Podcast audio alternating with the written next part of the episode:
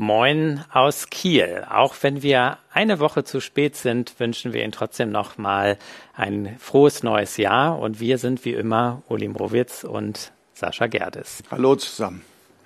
Heute ähm, ist es ein ganz klein bisschen anders als noch im letzten Jahr, denn wir waren im letzten Jahr mit ähm, vier ähm, altbekannten Sponsoren vertreten, die uns so gut unterstützt haben. Ähm, und wir sind heute mit einem fünften Sponsor dabei, der uns jetzt auch unterstützt. Und somit haben wir jetzt Almiral, UCB, AppWi, Bristol Myers Scripps und Novartis, die dieses Format unterstützen. Und dafür wollen wir gleich im neuen Jahr mit einem herzlichen Dankeschön beginnen, denn nur dadurch können wir dieses Format aufrechterhalten. Heute soll das Thema Hyposensibilisierung im Praxisalltag sein. Dafür haben wir einen Gastreferenten aus Münster gewinnen können. Professor Randolph Brehler wird hierzu uns gleich ähm, vortragen und ist auch schon äh, in der Leitung. Da sehen wir ihn auch schon. Herzliche Grüße nach Münster. Wir freuen uns sehr auf den Vortrag gleich zur Hyposensibilisierung. Sie sollen natürlich wieder live dabei sein, die Sie heute zugucken. Dafür haben Sie wieder die Chat-Funktion auf Ihrem Bildschirm unten rechts die Sprechblase. Wenn Sie darauf klicken, dann bitte einmal Ihren Namen angeben, damit wir auch ähm, das nachvollziehen können und Sie auch mit Namen ansprechen können, um Ihre Fragen dann an Herrn Brehler zu adressieren. Und Uli wird heute die Fragen moderieren. Du hast das Tablet schon parat. So, und ich musste mir so viele Sachen merken. Ich hoffe, ich habe nichts vergessen und äh, freue mich dann auf die Sendung heute und den Faktencheck zur Hyposensibilisierung im Praxisalltag machst du heute, ja. Uli. Und insofern leg mal los. Ja, liebe Kollegin, ich weiß nicht, wie es Ihnen geht, aber ich habe schon ähm, Sehnsucht gehabt, auf, wieder bei Dama at Home zu sein. Das sind ja auch fünf Wochen gewesen, dazu die ganzen Feiertage zwischendrin. Also ich freue mich richtig auf die Sendung heute und ganz besonders freue ich mich natürlich auf das Thema. Auch das ist ein bisschen Premiere, weil ein Thema aus der Allergologie und ähm, ich hoffe, dass vielleicht sogar der ein oder andere Nicht-Dermatologe heute zuschaut, denn auch in der HNO und wie wir gleich sehen werden, in anderen Fachbereichen spielt Allergologie eine sehr große Rolle. Und natürlich, äh, wie Sascha schon gesagt hat, freue ich mich auch sehr, dass äh, Professor Brehler heute unser Gastexperte ist. Ähm, Sie kennen ihn wahrscheinlich alle von den Derma-Updates. Da ist er auch Referent der ersten Stunde und immer noch dabei und ein wirklich sehr ausgewiesener Experte. Und ähm, ich glaube, dass das Thema Hyposensibilisierung im Praxisalltag auch ganz wichtig ist und stellen Sie viele Fragen. Ähm, ich habe mir ganz viele selber mitgebracht, aber ich will nicht den Monolog hier in Fragen ähm, stellen, sondern schreiben Sie Ihre Fragen in den Chat und damit wir eine lebhafte Veranstaltung haben. Wie immer von mir und angekündigt der Faktencheck. Und ähm, der ist ähm, erstmal mit der Frage beginnend, was ist überhaupt eine Hyposensibilisierung? Und wenn wir da den berühmten Dr. Google konsultieren, dann wird das wirklich ganz einfach gemacht. Eine Hyposensibilisierung ist eine Maßnahme, bei der dem Körper ähm, Extrakte mit dem Allergen zugeführt werden. Das werden wir sicherlich gleich noch genauer hören, aber das ist einfach eine sehr, sehr, sehr globale Definition. Und was man damit bezwecken will, ist, ähm, dem Körper beizubringen, anders zu reagieren, so als würde man gegen eine Allergie geimpft. Und das ist ja auch im Prinzip so. Wir haben es mit Proteinen zu tun, genau wie bei Impfstoffen auch. Also kommt das ganz gut hin. Und ganz wichtig, diese Allergenextrakte können gespritzt werden oder eben als Tablette oder Tropfen sublingual verabreicht werden. Auch dazu werden wir hören. Wer darf überhaupt Hyposensibilisierung durchführen? Und da habe ich im Netz eine interessante Zahl gefunden, dass es tatsächlich in Deutschland im letzten Jahr über 10.000 Ärztinnen gab, die die Zusatzbezeichnung Allergologie aufwiesen. Und das ist nur bei bestimmten Facharztgruppen möglich, nämlich in der Allgemeinmedizin, in der Arbeitsmedizin, Hals-, Nasen-, Ohrenheilkunde, in unserem Bereich der Haut- und Geschlechtskrankheiten, aber auch in der inneren Medizin und Kinder- und Jugendmedizin. Ich glaube auch gerade in der inneren Medizin wird die Allergologie wichtiger und wichtiger. Und ich hoffe nur, dass sie auch in unserem Fach weiterhin stark verankert bleibt, weil wir sozusagen eine der Gründungsväter der Allergologie ähm, waren und hoffentlich sind ähm, auch weiter hohe Kompetenz beibehalten können. Es gibt eine Leitlinie, die ist ähm, 2022 ähm, online gegangen auf der AWMF Homepage, wie Sie sehen können.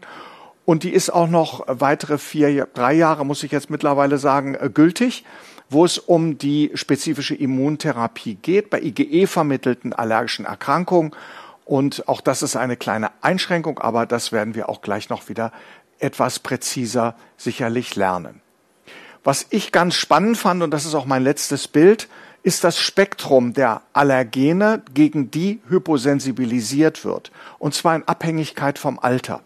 Und da sieht man, dass in den jungen Jahren bis neun Jahre vor allen Dingen die, äh, die Aeroallergene wie Gräser, Bäume und andere eine wichtige Rolle spielen, aber natürlich auch die Milben und zum Beispiel die Biene und Wespe nur eine ganz untergeordnete. Und wenn wir dann in zehn Jahresschritten weitergehen, dann sehen wir, dass mit jedem Jahr Biene und Wespe wesentlich bedeutsamer werden bei der Hyposensibilisierung und vor allen Dingen die Bedeutung von Gräser und Baumpollen, aber auch die Hausstaubmilbe immer weniger wird.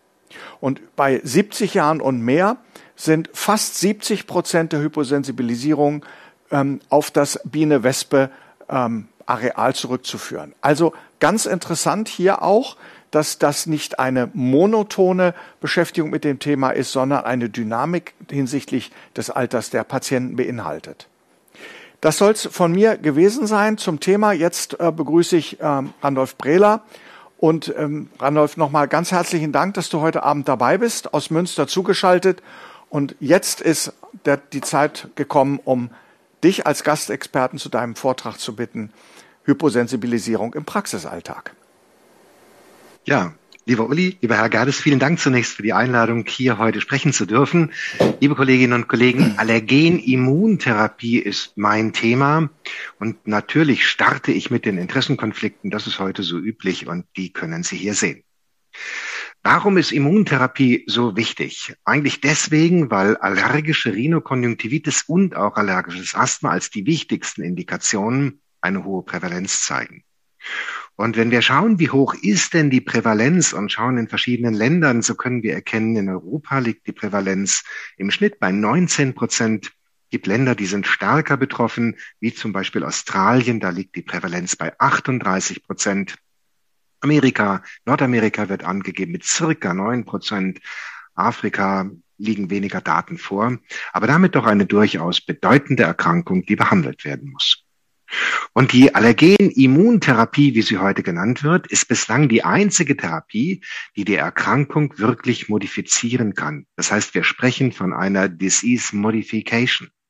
Und Disease Modification kennen Sie natürlich eigentlich von Biologika, auch von den Small Molecules. Und Sie wissen, da gibt es die DMARDs, also die Disease Modifying Antirheumatic Drugs. Wir reden heute von den DMARDs als die Disease Modifying Anti-Asthmatic Drugs. Mit diesen Medikamenten können wir eine Remission erreichen und das ist heute das Behandlungsziel. Aber mit solchen Medikamenten erreichen wir eine Remission on Treatment. Das heißt, wir haben keinen Effekt, der länger anhält, als die Therapie durchgeführt wird. Und das ist bei der Immuntherapie anders. Weil mit der Immuntherapie erreichen wir eigentlich eine Remission off Treatment oder eine Remission after Treatment. Das heißt, auch nach Beendigung der Therapie kann die Remission bestehen bleiben, der Effekt hält an. Die Immuntherapie ist nicht neu. Und wenn Sie die Literatur schauen, sehen Sie 110 Jahre Immuntherapie. Das ist im vergangenen Jahr gefeiert worden. Und Immuntherapie ging eigentlich von empirischen Beobachtungen über dann Studien, die dann doppelblind placebo kontrolliert durchgeführt worden sind zu später Phase 2 und dann Phase 3 Studien, zu großen Studien, zu neuen Entwicklungen über Applikationsorte. Denken Sie an die sublinguale Immuntherapie, die heute etabliert ist, aber auch an die intralymphatische Immuntherapie, die immer wieder in der Literatur erwähnt wird, vielleicht auch an die äh, Therapie, bei der in die Haut gespritzt wird, also intrakutan, vielleicht Peptide, die verwendet werden können, rekombinante Proteine und so weiter. Und damit würde ich sagen, Immuntherapie hat sich von empirischer zu einer evidenzbasierten Therapieform entwickelt. Und das ist eigentlich so die neuere Geschichte in den letzten Jahren. Und wenn wir heute schauen, dann sind Therapieextrakte äh, studienbasiert verbessert worden.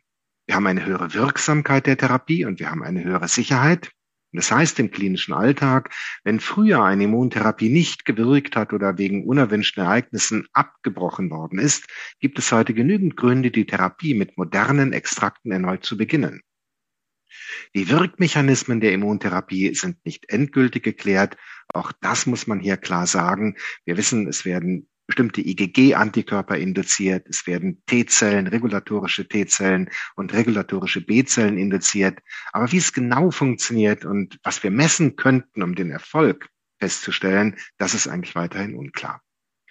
Wir wissen heute sehr genau, der Effekt der Immuntherapie setzt relativ rasch ein. Nämlich in vielen Studien ist gezeigt worden, dass bereits zwei bis vier Monate nach Beginn der Behandlung durchaus eine Wirkung messbar ist. Und wir wissen auch, wir brauchen gar nicht so lange, um den maximalen Effekt zu erreichen.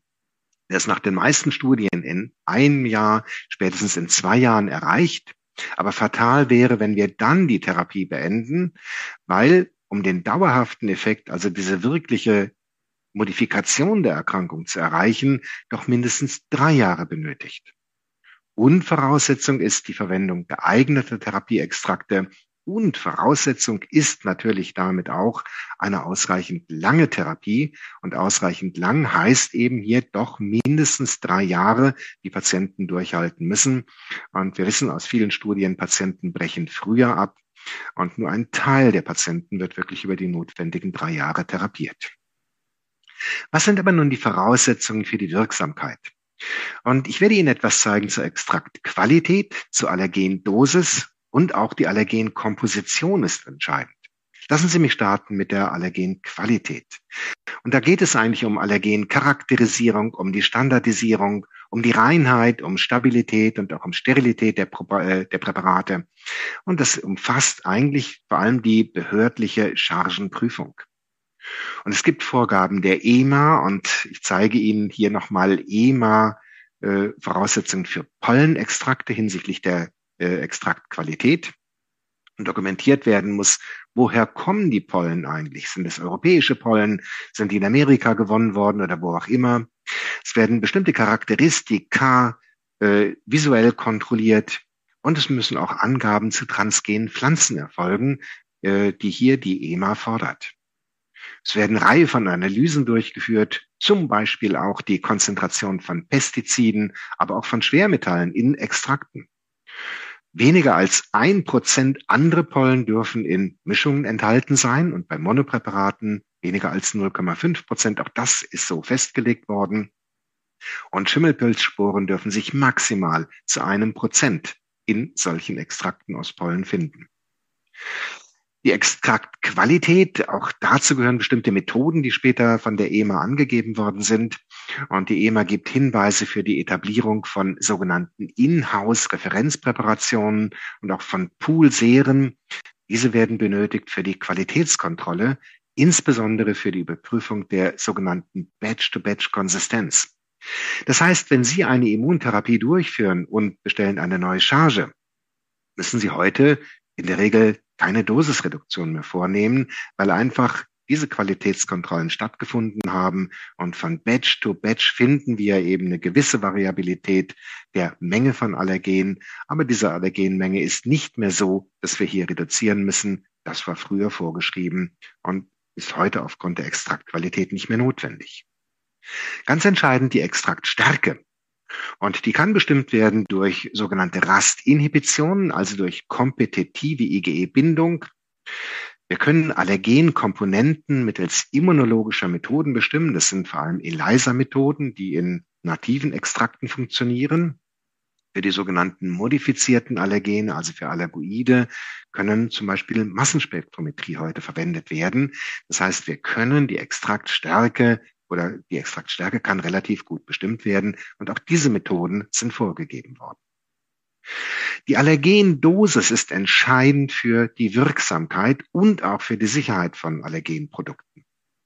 Und wenn wir über Dosis sprechen, müssen wir klar sagen, wir brauchen eine hohe Allergendosis. Das heißt, das, was in der Laienpresse häufig geschrieben wird, Immuntherapie sei das langsame Gewöhnen des Immunsystems an geringe Allergenmengen, das ist grundverkehrt sondern wir wissen sehr genau, niedrige Allergenmengen, die induzieren letztendlich die Allergie. Und hohe Allergenmengen, die induzieren Toleranz. Also nur hohe Allergenmengen sollten hier verwendet werden. Das wissen wir heute. Und so etwas wird in Phase 2 Studien geprüft. Und wenn so etwas geprüft wird, sehen Sie hier ein Beispiel an einer 5-Gräserpollen-Tablette. Und wenn wir vergleichen mit der Placebo-Gabe und geben Patienten jeden Tag 8 Mikrogramm Allergen, dann ist die Besserung bei 3,9 Prozent. Das ist quasi im Placebo-Niveau. Wenn wir die Menge steigern auf 25 Mikrogramm, erreichen wir über Placebo eine Besserung um 37 Prozent. Und wenn die Dosis weiter gesteigert wird, in diesem Falle auf etwa 42 Mikrogramm, ergibt sich aber keine Steigerung der Wirksamkeit mehr.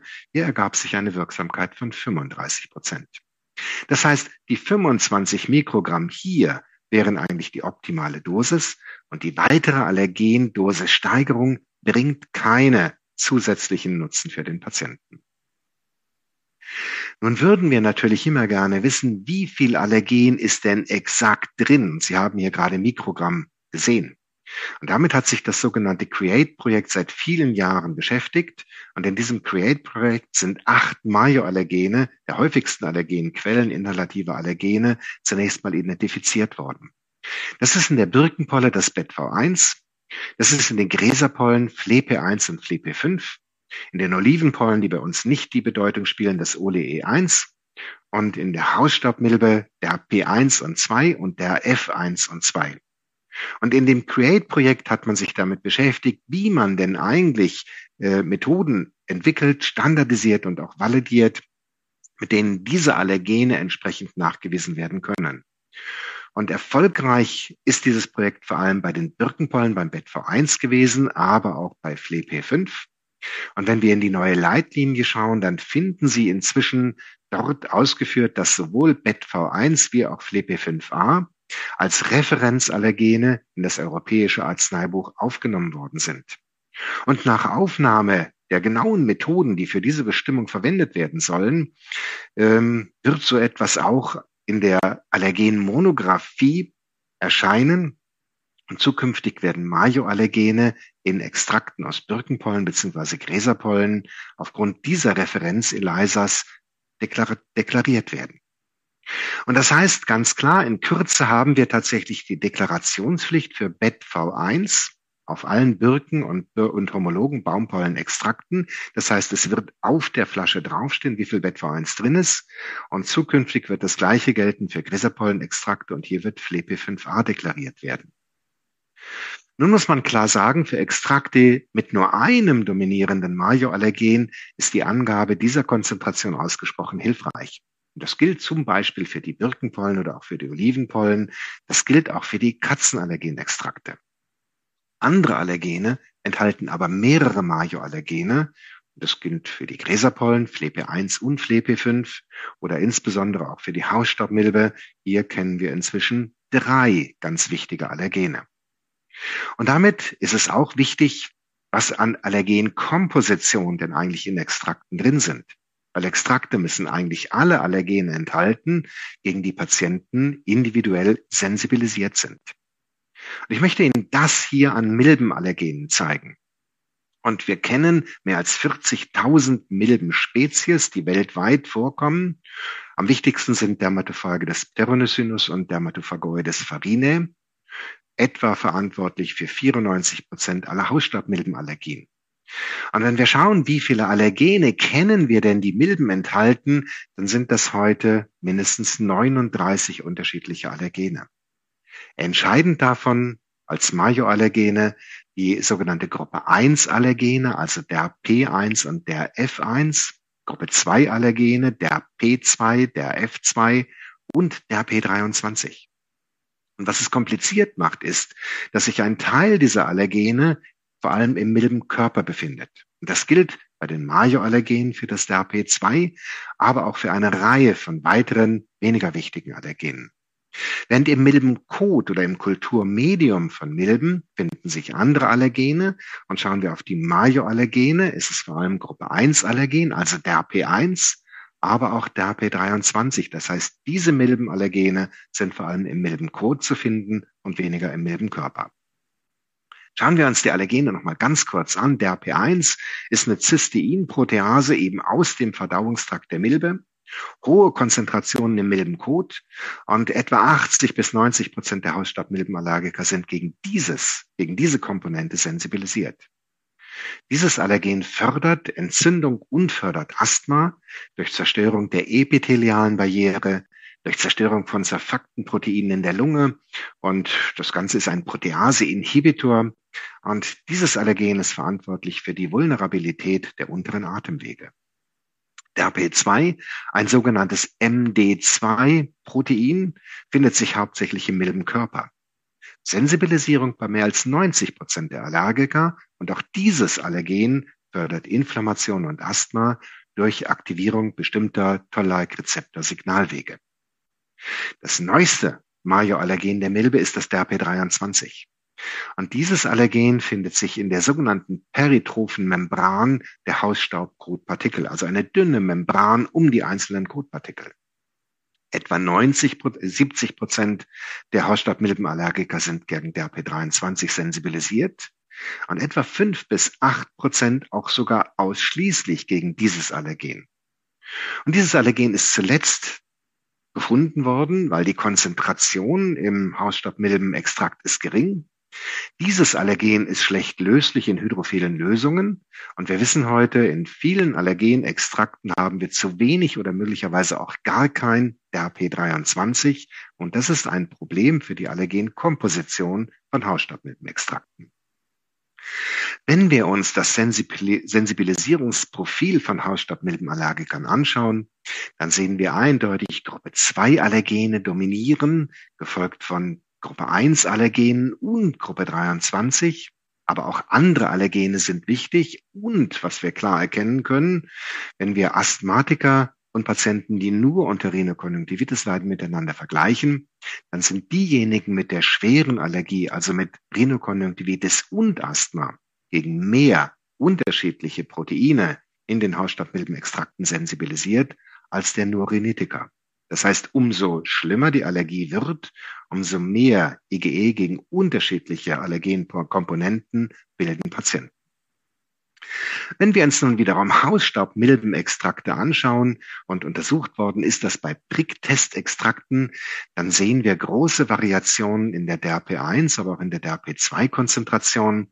Und wenn wir unterschiedliche Extrakte hier vergleichen, dann schwankt DRP1 maximal von etwa 40 Mikrogramm pro Milliliter minimal etwa 6 Mikrogramm pro Milliliter. Noch größer die Schwankungen bei DRP2 zwischen 1,7 und 45 Mikrogramm pro Millilitern und in den einen Produkten vielleicht beide Majoallergene in großen Mengen enthalten, in manchen Allergenen eher DRP1 und weniger DRP2, in anderen Extrakten wiederum mehr DRP2 äh, und weniger DRP1. Und wenn wir dann noch auf weniger wichtige Allergene schauen, dann gibt es Extrakte, in denen sind alle anderen Allergene nachgewiesen worden, die untersucht worden waren und wiederum aber auch Extrakte, in denen sich solche Minoallergene gar nicht fanden. Das heißt eine große Heterogenität der Milbenextrakte. Und die Immuntherapie ist nun eigentlich ja nur dann wirksam, wenn im Extrakt wirklich alle Komponenten in adäquater Menge enthalten sind, gegen die ein Patient wirklich sensibilisiert ist. Und das ist gerade bei Patienten mit Asthma und mit lange bestehender Allergie doch wichtig, weil die haben eine hohe Wahrscheinlichkeit für die Sensibilisierung gegen multiple Hausstaubmilbenallergene. Und gerade für solche Patienten ist die Auswahl der Immuntherapiepräparate von ganz besonderer Bedeutung. Aber welche Allergenpräparate sollen wir jetzt verwenden in der Praxis? Und wir schauen dort in die Leitlinie, die publiziert worden war im vergangenen Jahr. Und dort steht, entscheidend sind zugelassene oder anderweitig verkehrsfähige Allergenpräparate. Und die sollen eine positive Nutzen-Risikobilanz gemäß EMA-Guidelines gezeigt haben und die sollen bevorzugt eingesetzt werden. Das gilt für die wichtigen Allergene, also für die Gräserpollenextrakte, für die Baumpollen- oder Birkenpollenextrakte, Hausstaubmilbenextrakte und auch für die ähm, Insektengiftextrakte, die unterliegen der sogenannten Therapieallergene-Verordnung. Und hier gibt uns die Leitlinie eine deutliche Hilfestellung. Und in der Anlage zur Leitlinie finden Sie drei Tabellen, und zwar einmal eine Tabelle, in der aufgeführt wird, welche Gräserpollenallergene auf dem Markt sind, welche Birkenpollenallergene in der zweiten Tabelle und welche Hausstaubmilbenallergene in der dritten Tabelle. Und wenn wir in diese Tabellen hineinschauen, dann finden wir zunächst aufgelistet, welche Präparate einfach in alphabetischer Reihenfolge zum Beispiel für die Birkenpollen auf dem Markt sind und welche dieser Präparate eine entsprechende Zulassung zur Behandlung der allergischen Rhinokonjunktivitis haben. Dann finden Sie ein Ja im entsprechenden Feld. Es gibt Allergene, die haben diese Zulassung noch nicht. Wichtig in dieser Tabelle werden Sie auch finden können, ob denn diese Präparate zugelassen sind für Jugendliche oder auch für Kinder. Das sind sozusagen die ersten Spalten jeweils in den Tabellen. Das sind wichtige Angaben, die für die Praxis entscheidend sind. Sie finden dann in den nächsten Spalten äh, eine Übersicht zu den Studien, die publiziert sind. Das heißt Phase 2 Studien, sprich Dosisfindung und auch Phase 3 Studien, sprich Nachweis der Wirksamkeit. Auch hier werden Sie finden, es gibt eine Reihe von positiven Phase 2 und Phase 3 Studien, gab auch negative Studien und hier finden Sie eben auch Produkte, für die es keine entsprechenden Studien gibt. Diese Präparate sind noch im Zulassungsprozess, das heißt, hier laufen derzeit Studien und welche Studien dazu laufen, was auch publiziert ist, finden Sie dann wiederum am Ende der Tabelle. Und dort steht aufgeführt, welche Phase 2 und Phase 3 Studien denn im Rahmen des noch laufenden Prozesses durchgeführt werden. Ganz wichtig, hier ist möglich, dass diese Produkte auf den Markt kommen werden, aber wir wissen heute, die Allergendosis, die von diesen Produkten äh, derzeit auf dem Markt ist, ist in der Regel zu niedrig und wir werden von diesen Produkten wahrscheinlich Präparate bekommen mit höheren Dosierungen, das heißt eigentlich neue Präparate. Die Frage immer, wann ist denn die TAV nun endlich umgesetzt? Wie lange müssen wir uns damit wirklich noch beschäftigen? Und im vergangenen Jahr ist publiziert worden, dass die Übergangsvorschriften auslaufen, und zwar 2026. Das heißt, die Produkte, die 2026 nicht zugelassen sind, weil die Studien vielleicht nicht durchgeführt worden sind oder Studienziele nicht erreicht worden sind, die werden dann nicht mehr vertrieben werden können. Das heißt, so lange werden wir uns noch gedulden müssen. Und es geht dabei immer um die Verkehrsfähigkeit und auch um die Erstattung. Und da können wir in die Tabellen schauen und können sagen, es gibt eben im Moment zugelassene Präparate. Und es gibt Präparate in der TAV-Übergangsfrist, die erhältlich sind, aber noch nicht zugelassen sind. Und hier muss man klar sagen, verkehrsfähig sind alle diese Allergenextrakte und alle diese Extrakte sind rezeptfähig. Aber, und das ist für die Praxis entscheidend, dies bedeutet nicht erstattungspflichtig. Und zunehmend haben Krankenkassen Schwierigkeiten gemacht, die nicht zugelassenen Präparate nicht mehr erstatten zu wollen. Und das ist sicherlich ein Problem, was uns zumindest bis 2026 noch beschäftigen wird. Das betrifft natürlich nur Allergene, die der TAV unterliegen, also sprich die häufigen Allergene. Damit nochmal Gräserpollenextrakte, Birkenpollenextrakte, Milbenextrakte und Insektengiftextrakte. Seltene Allergene sind auch weiterhin als sogenannte individuelle Rezepturallergene erhältlich. Sie bleiben verkehrsfähig und hier gibt es keine Diskussion der Erstattungsfähigkeit. Das betrifft, wie gesagt, nur die häufigen Allergene, die noch nicht zugelassen sind. Die Immuntherapie wird heute relativ stark empfohlen. Und wenn wir in die Tabellen schauen oder in die Leitlinie schauen und machen daraus eine Tabelle, wie hoch ist denn die Empfehlungsstärke für die Immuntherapie bei Allergie gegen unterschiedliche Allergene, dann werden Sie finden, bei allergischer Rhinitis steht bei Baumpollen, bei Gräserpollen und bei Hausstaubmilben in der Empfehlungsstärke ein Soll, also die höchste Empfehlungsstärke. Bei Kindern finden Sie bei Gräsern und Hausstaubmilbe ebenfalls ein Soll, bei Baumpollen ein Kann weil hier die Studienlage nicht so gut ist. Und Sie sehen, wenn wir Asthmatiker anschauen, dann steht da beim Baumpollen und bei Hausstaubmilbe ein kann und bei Gräserpollen steht ein sollte. Das heißt, auch hier sind die Studiendaten nicht so gut wie gerade bei den Gräserpollen und bei den Hausstaubmilben für die Erwachsenen. Sie können dann erkennen, andere Baumpollen, Vorratsmilben kann im Einzelfall erwogen werden. Ragweed gibt es gute Daten, spielt bei uns keine große Rolle. Und aus Amerika gibt es Daten, die zeigen, dass die SLIT ausgesprochen effektvoll war und dort steht ebenfalls ein soll. Das heißt, wenn ich zusammenfasse, würde ich Ihnen sagen, die Allergenimmuntherapie ist und bleibt bislang die einzige Therapie, mit der Allergien wirklich ursächlich behandelt werden können. Die Wirksamkeit der Immuntherapie ist abhängig vom Allergenextrakt. Und entscheidend sind hier Standardisierung, optimale Allergendosis, Zusammensetzung und letztendlich geprüfte Wirksamkeit und Sicherheit in adäquat großen Studien. Und insbesondere Patienten mit schwerer und mit fortgeschrittener Allergie, vor allem die, die Rhinokonjunktivitis und, und Asthma haben, sind häufig sensibilisiert gegen multiple Komponenten einer Allergenquelle. Und gerade für solche Patienten müssen Therapieextrakte sehr sorgfältig ausgewählt werden, weil sie sollten, wie gesagt, alle individuellen Komponenten enthalten. Und hier wird man schon in die einzelnen Studien schauen müssen, um zu schauen, was ist denn da tatsächlich publiziert. Und das ist doch im Einzelfall in vielen Fällen relativ schwierig. Das, liebe Kolleginnen und Kollegen, sind die Dinge, die ich Ihnen heute erzählen wollte und zeigen wollte zur Immuntherapie in der Praxis. Vielen Dank. Ja, ganz vielen Dank, lieber Randolph. Das war ein toller Vortrag und ähm, ganz ungewöhnlicherweise haben wir dich nicht unterbrochen, auch wenn schon ganz viele Fragen gekommen sind weil wir gesehen haben, okay. es ist ein wunderbarer Flow, auch eine, eine schöne Logik in dem Vortrag gewesen. Da wollten wir nicht da reingrätschen mit, ähm, mit Fragen.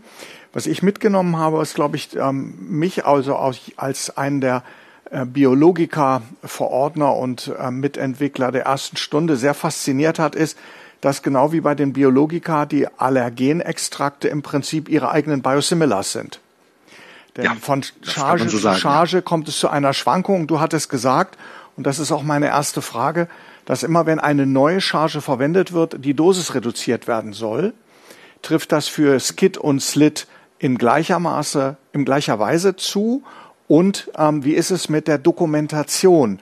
Muss ich jedes Mal die Batchnummer auf in das Dokumentationssystem eintragen oder aufschreiben, äh, wenn ich einen Allergenextrakt gebe oder äh, gerade bei der sublingualen Therapie, die ja häufig dann in der Apotheke abgeholt wird. Ähm, wie ist das praktisch zu bewerkstelligen? Ja, also da muss man klar sagen, die Batch-to-Batch-Gleichheit der Präparate ist heute so, dass eigentlich bei keinem der Präparate wirklich mehr bei Chargenwechsel eine Dosisreduktion erfolgen muss. Das war früher Standard und war früher üblich, aber das braucht heute eigentlich nicht mehr gemacht werden. Die Präparate, die eine Zulassung haben, haben ja eine Pharmazentralnummer. Daran kann man auch das erkennen und müssen auch nicht mehr auf Patientennamen bestellt werden. Und eine Dokumentation über die wirkliche Charge ist hier in der Regel nicht notwendig. Es gibt eben eine Chargenprüfung und die zeigt schon, wie gut entsprechende Chargen sind. Und das heißt, das muss eigentlich nicht mehr wirklich dokumentiert werden. Das finde ich ist eine deutliche Erleichterung. Ja, absolut. Ich gehe jetzt mal die Fragen so ein bisschen der Reihe nach durch und ähm, da hat gleich zu Anfang Herr Stulert mich darauf aufmerksam gemacht, dass eine Hyposensibilisierung nicht nur durch Allergologen durchgeführt werden darf. Das habe ich anders gelesen. Ähm, jetzt habe ich den Experten, Randolph. Wie, wie ist die Rechtslage? Ja, die Durchführung kann eigentlich jeder Arzt wirklich machen. Und natürlich ist immer ein Streit gewesen, sollen das oder dürfen das wirklich nur die Allergologen oder darf es jeder? Wenn man schaut, dass 19 Prozent der Bevölkerung allergische Rhinokonjunktivitis hat, mindestens, und ein Großteil davon auch vielleicht auch eine Indikation hat für eine spezifische Immuntherapie, muss man klar sagen, das würden die Allergologen kaum schaffen. Ich persönlich glaube, die Diagnose und die Indikation zur Immuntherapie, das sollte unbedingt der Allergologe stellen, weil der ist dafür ausgebildet die Therapie hinterher durchführen, sozusagen unter Maßgabe eines Allergologen, das kann selbstverständlich jeder Hausarzt. Das ist die Gabe der Injektionen. Und die sublinguale Immuntherapie wird wahrscheinlich eher von den Allergologen dann doch regelmäßig kontrolliert werden, weil wir müssen ja feststellen, ob die Therapie entsprechend hilft. Super, vielen Dank nochmal für die Korrektur. Herr Stuhlert, auch vielen Dank für das Aufmerksammachen ähm, auf diesen Punkt. Das finde ich super. Jetzt haben wir viele Fragen, die sehr spezifisch sind. Ich fange mal an mit der Frage von wahrscheinlich Regine Gläser. Gelten die Penagos-Daten für Skit und Slit? Und vielleicht noch ein kurzer Exkurs. Was sind überhaupt Penagos-Daten? Ja, also das waren Studien, die damals gezeigt haben, dass eben Immuntherapie relativ schnell wirkt dass wir ein bis zwei Jahre brauchen, bis der maximale Effekt erreicht worden ist und dass wir drei Jahre aber tatsächlich durchhalten müssen, damit der dauerhafte Effekt erreicht ist. Und das gilt für Skid und für Slit. Ja, das ist für beides eigentlich gezeigt worden. Gleiche Kollegin, eine Anschlussfrage. Gibt es zuverlässige Daten über schwerwiegende Komplikationen bei Ersteinnahme von Slit? Ja, es gibt ganz selten auch schwerwiegendere Nebenwirkungen. Darum wird ja die Erstanwendung der sublingualen Therapie empfohlen oder ist auch in der Fachinformation so vorgeschrieben, äh, unter ärztlicher Überwachung. Das ist sicherlich auch richtig. Wobei ganz häufig Mundschleimhautbeschwerden auftreten. Wirklich schwere Reaktionen sind die absolute Ausnahme, aber nie ganz auszuschließen. Wie ist jetzt konkret deine Empfehlung in unter ärztlicher Aufsicht? Heißt, äh, im Prinzip die PatientInnen nehmen die sublinguale Tablette oder die Tropfen. Genau. Und ähm, wie lange müssen sie in der Praxis dann unter Aufsicht verbleiben, bevor sie sozusagen sicher wieder nach Hause entlassen werden können? Ja. Also normalerweise sollte die Mundschleimhaut vor der Einnahme oder vor der Anwendung einmal inspiziert werden, damit da keine Aften, keine offenen Stellen, keine Entzündungen sind. Das halte ich für wichtig, weil das wird Nebenwirkungen fördern. Okay. Wir lassen dann entsprechend anwenden, gucken, ob der Patient Nebenwirkungen angibt und schauen uns die Mundschleimhaut hinterher nochmal an. Und das sollte nach 30 Minuten erfolgen. Wenn mhm. dann keine weiteren Nebenwirkungen aufgetreten sind, dann ist die Wahrscheinlichkeit für Nebenwirkungen extrem gering. Super. Das ist auch schon mal ein sehr praktischer und wichtiger Hinweis. Jetzt hat äh, Frau äh, Kollegin Hoffmann gefragt, bestimmen Sie vor einer äh, Allergie-Immuntherapie die entsprechenden Majoallergene um das Therapieansprechen vorhersagen zu können? Ja, darüber kann man streiten, ob das wirklich notwendig ist, ja oder nein. Und ich will dazu sagen, wenn wir uns die Birkenpollenallergiker anschauen, und Birkenpollenallergen ist das dominante Allergen des Bettvereins, dann würde ich immer sagen, wenn der Patient eine wirkliche Baumpollenallergie hat, wird er gegen dieses Allergen sensibilisiert sein.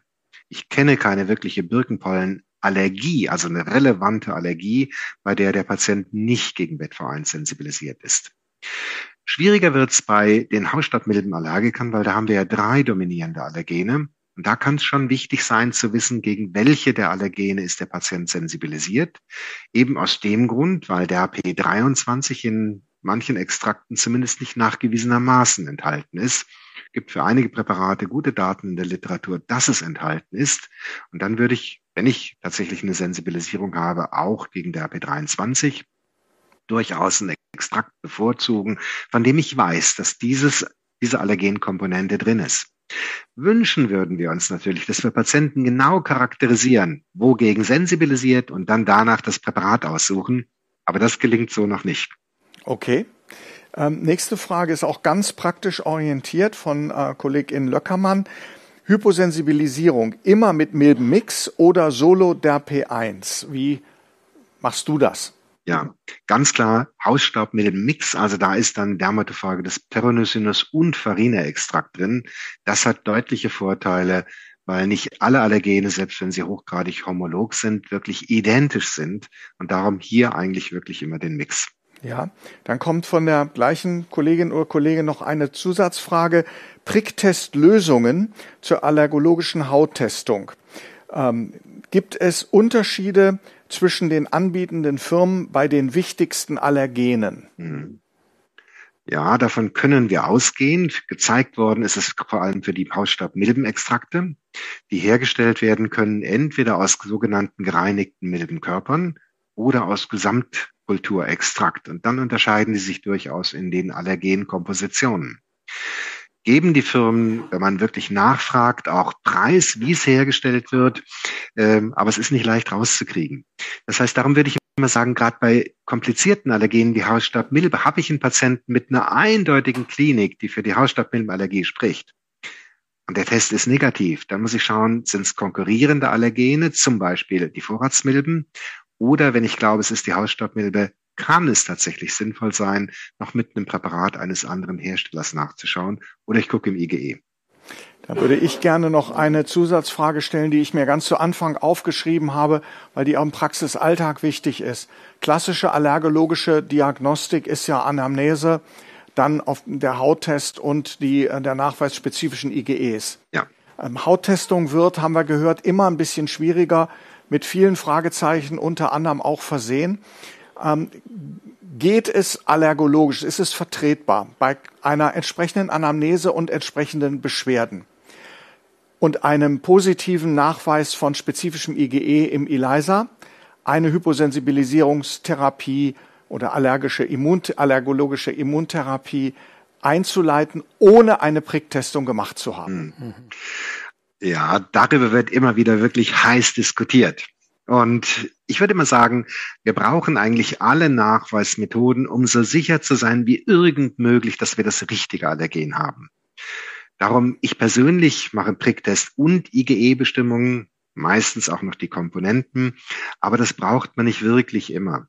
Wenn wirklich die Klinik vollkommen klar ist, zum Beispiel Sensibilisierung gegen Birkenpolle eindeutig nachgewiesen, Beschwerden eindeutig in der richtigen Zeit, dann ist es eine Birkenpollenallergie. Dann reichen mir entweder Hauttest oder IgE, spezifische IgE-Bestimmung. Ähm, wie gesagt, ich persönlich habe Gründe, dass ich immer sage, naja, ich will so sicher sein wie irgend möglich, aber das finde ich sollte die Maxime sein. Bevor ich eine Immuntherapie mache, sollte ich mit allen zur Verfügung stehenden Mitteln geprüft haben, und ganz sicher sein, dass ich das richtige Allergen habe, damit nicht am Ende der Therapie oder nach einem Jahr festgestellt wird, hilft gar nicht. Man kontrolliert und stellt dann fest, war doch ein anderes Allergen. Das fände ich fatal. Okay, klares Statement. Vielen Dank dafür. Ähm, Sascha zuckt schon die ganze so, Zeit genau. äh, neben mir und ähm, ich muss sagen, es ist fantastisch, liebe KollegInnen, dass Sie so aktiv im Chat sind. Randolph, wir werden in der Speakers Corner noch ganz viele weitere Fragen mit dir besprechen. Jetzt hat Sascha ja. aber erstmal eine wichtige Frage. Genau, eine wollte ich nämlich noch gerne nachlegen. Und zwar, es lässt sich ja nun nicht immer wirklich exakt jedes Allergen bestimmen, gegen das der Patient sensibilisiert ist. Und manchmal nimmt man dann ja eben wie bei der Hausstaubmilbe den Mix der verschiedenen Allergene. Kann man auch zu viel machen? Also wenn man jetzt zu viele Allergene ähm, hyposensibilisiert, dass das dann interferiert? Ähm, naja, man mischt heute nicht mehr. Wir mischen nur Allergene aus homologen Gruppen. Homologe Gruppe wären zum Beispiel die beiden Hausstaubmilben. Da ist sicherlich ein Vorteil zum Mixen. Gräserpollen, wir haben ganz unterschiedliche Gräser, da kann man Gräserpollenmischungen verwenden. Manchmal sind noch Getreidepollen eingemischt, wie zum Beispiel Roggenpollen. Auch das kann bei bestimmten Patienten Vorteile haben. Oder wir hätten bei den Baumpollen Birke, Erle, Hasel. Also wir reden heute von homologen Gruppen. Nicht mischen sollte man Gräserpollen und Birkenpollen. Das sind zwei unterschiedliche Gruppen und damit würden wir die Allergenmenge in dem Extrakt, was wir dem Patienten dann verabreichen, deutlich reduzieren und hätten nicht mehr die optimale Dosis. Das heißt, wir reden eigentlich immer von einem Extrakt und in diesem Extrakt sollen möglichst alle Komponenten enthalten sein, die für die Sensibilisierung bei einem Patienten relevant sind gegen dieses Allergen. Sehr das bedeutet, äh, wenn ich einen Multiallergiker habe, der jetzt zum Beispiel eine Hyposensibilisierung gegen Hautstaubmilben und zum Beispiel das Birkenpollenallergen mhm. benötigt, mache ich das sequenziell oder gebe ich die, die Slit zum Beispiel am Montag für die, ähm, für, den, für die Birkenpolle und am Dienstag für die Hausstaubmilben? Wie sieht das aus im praktischen ja, Alltag? Bei der, ja, bei der Slit ganz einfach, da kriegt der Patient eigentlich jeden Tag das Allergen. Ähm, aber wenn wir in die Leitlinie schauen, können wir ohne Probleme einen Patienten mit drei unterschiedlichen Allergenextrakten behandeln, egal ob das sublingual oder subkutan ist. Wir können es auch kombinieren. Ähm, theoretisch kann man auch mit allen drei Allergenen gleichzeitig beginnen. Das würde ich aber nicht tun. Ich hatte erwähnt, dass ja die Compliance oder die Adherenz an die Therapie doch ein Problem darstellt. Damit würde ich bei Patienten, die gegen verschiedene Allergenquellen allergisch sind, immer mit dem klinisch wichtigsten Extrakt beginnen, würde auf die Höchstdosis das Ganze bringen, würde schauen, wie verträgt das der Patient, wie macht der Patient mit, dann mit dem zweitwichtigsten Allergen beginnen und dann mit dem dritten.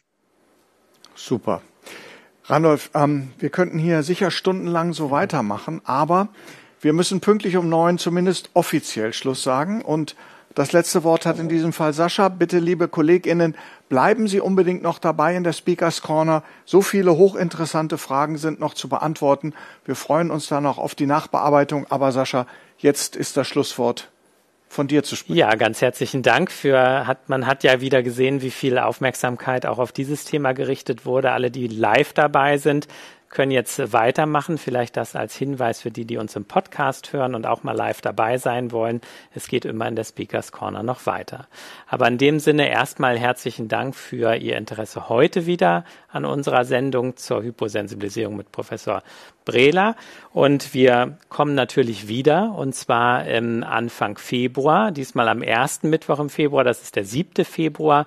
Und wir haben Herrn Werfel aus Hannover zum dritten Mal zu Gast und es ist wieder Zeit für das Update Atopische Dermatitis 2024 und wir freuen uns, wenn Sie dann am 7. Februar wieder dabei sind. Und in diesem Sinne verabschieden wir uns für heute aus Kiel und äh, sagen wie immer und, und tschüss. tschüss. Schönen Abend.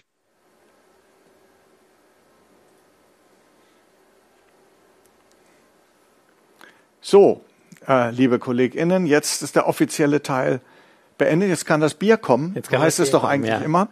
Ähm, auf jeden Fall habe ich hier noch ganz viele Fragen, Randolph. Das war auch deinem grandiosen Vortrag natürlich zu verdanken.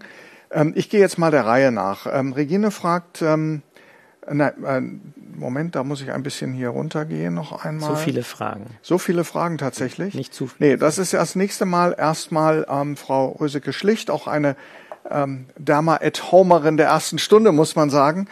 Ähm, offenbar ist der P23, das was du vorgestellt hast, oft zu wenig in den Testlösungen. Ist das eine Erklärung für falsch negative Ergebnisse? Wie sieht das bei den ELISA-Testungen aus?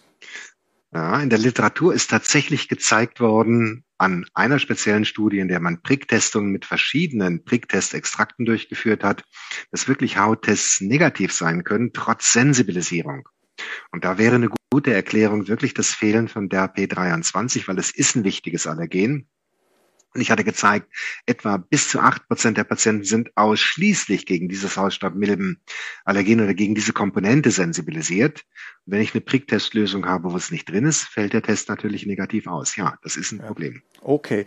Gibt es da eine, ähm, eine Aussicht dafür, dass diese Pricktestlesungen ähm, der P23-Gehalt angepasst werden in der Zukunft oder ähm, wird das im Prinzip so bleiben, wie es ist?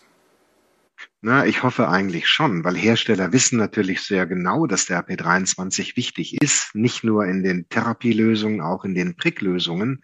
Und damit werden mit Sicherheit, wenn es unterrepräsentiert ist, Anstrengungen unternommen werden, auch dieses Allergen in entsprechenden Mengen drin zu haben. Ja, Frau Hoffmann schließt auch nochmal die Frage an, äh, bieten Sie allen PatientInnen mit Gräserpollenallergie eine Allergenimmuntherapie an oder nur bei Therapieresistenz unter symptomatischer Therapie?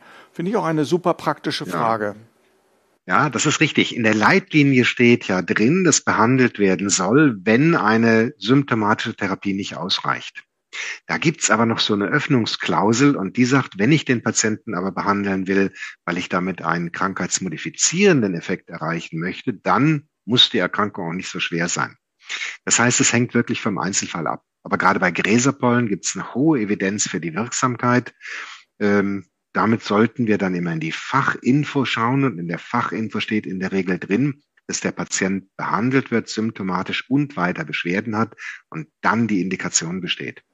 Also damit können wir nur sagen, viele Patienten profitieren von der Therapie, vor allem die, die schwerere Allergie haben und da besteht dann auch die Indikation. Eine wunderbare Anschlussfrage von Steffi Frick genau zu diesem Thema. Ist eine Fortsetzung einer Allergen-Immuntherapie für Gräser, Birkenpollen und Hausstaubmilben im Einzelfall über die drei Jahre hinaus sinnvoll?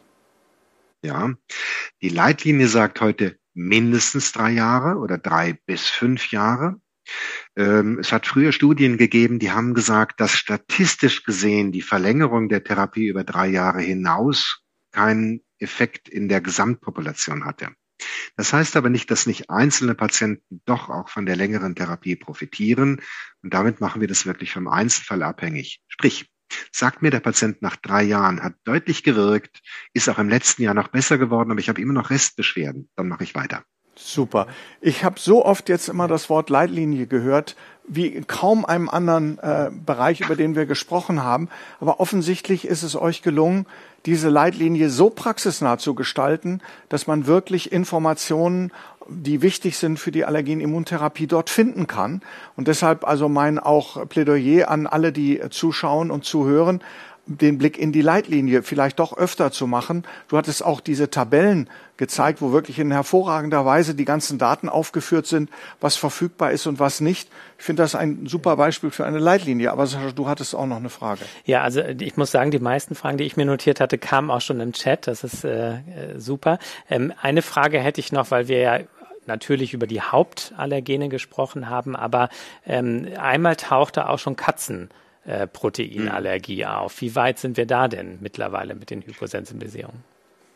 Naja, man kann klar zeigen, Katzenallergie ist weltweit wirklich wichtig, weil viele Patienten haben eine Katzenallergie. In der muss wieder auf die Leitlinie zurückkommen, steht drin, dass die Immuntherapie mit Katzenallergen nur mit, na, unter bestimmten Bedingungen durchgeführt werden sollte, weil es gibt in der Regel nur kleine Studien.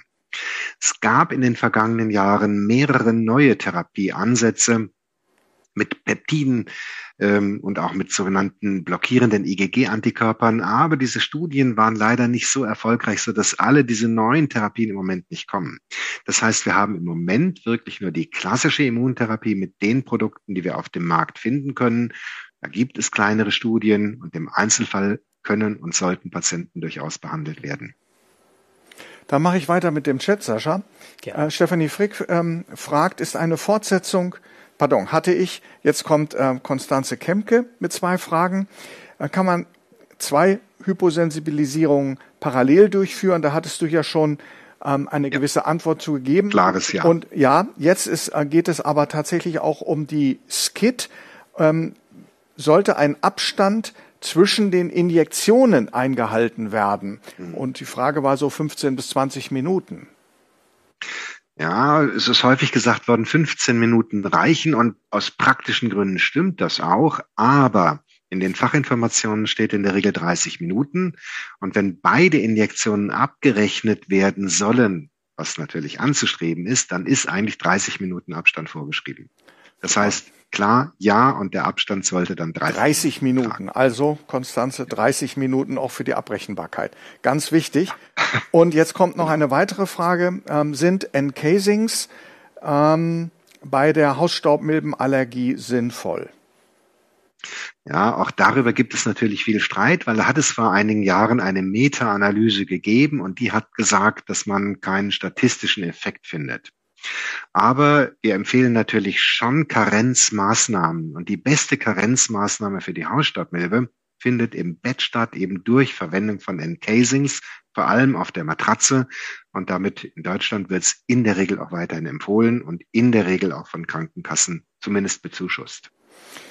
Ich habe hier eine Frage, die ähm, zumindest ich nicht ganz verstehe, aber du wahrscheinlich sehr viel besser, äh, von Kollegin Kratsch leiten Sie bei Patienten mit Rhinitis allergica mit positivem Prick Birke und passender Symptomatik, aber BET-V1 SIT ein. Also wenn es heißen soll BET-V1 negativ, ja, das, dann würde ich ja, dann würde ich mir das gut überlegen. Dann würde ich versuchen, die Diagnose nochmal genauer zu stellen. Dann wäre eine ganz wichtige Differentialdiagnose die Allergie, in diesem Fall gegen die Eschenpollen weil die sind in der gleichen Zeit in der Luft, wenig kreuzreaktiv und damit ein konkurrierendes Allergen für Beschwerden im Frühjahr. Wäre mir die Eigenschaft gegeben, alles im Moment zu lesen. Ähm, Kollegin hat sich nämlich tatsächlich in der nächsten Mail äh, korrigiert und hat das Negativ ja. eingeführt. Aber ja. wir haben halt einen Experten und der Versteht auch. Der, ja. genau, ist dann wunderbar in der also, Lage, das gleich zu ergänzen. Ich, ja, so, jetzt haben wir nochmal. mit einer Birkenpollenimmuntherapie hier wirklich erstmal schauen, stimmt das wirklich? Ist es wirklich die Birke? Ja. Esche, interessant. Ähm, jetzt haben wir noch eine Frage zum DAP23, äh, das offensichtlich ja wirklich sehr interessant geworden ist. Ähm, ist das DAP23 im ELISA detektierbar? Ja, man kann es sogar als Komponente direkt bestimmen bei den meisten mhm. äh, Herstellern von entsprechenden Systemen. Also der AP23 ist bestimmbar, ja. Ja, super. Jetzt kommt eine Frage, auf die ich eigentlich die ganze Zeit gewartet habe, nämlich zur Biene Wespe. Und ähm, Herr Kollege Löckermann schreibt, äh, bitte einen Kommentar zur Dauer der Durchführung Hyposensibilisierung gegenüber Biene Wespe. Wann drei, wann fünf Jahre? Ja, das ist nicht so ganz einfach zu äh, beantworten. Früher hätte ich gesagt, Regeltherapie über drei Jahre. Nach der aktualisierten Leitlinie, die jetzt gerade erschienen ist, ist eigentlich die Regel wieder fünf Jahre. Bei Kindern kann man drei Jahre nachdenken und noch länger als fünf Jahre bei denen, die stark exponiert sind, also zum Beispiel Imker oder bei denen, die wirklich mit lebensbedrohlichen Reaktionen reagiert haben.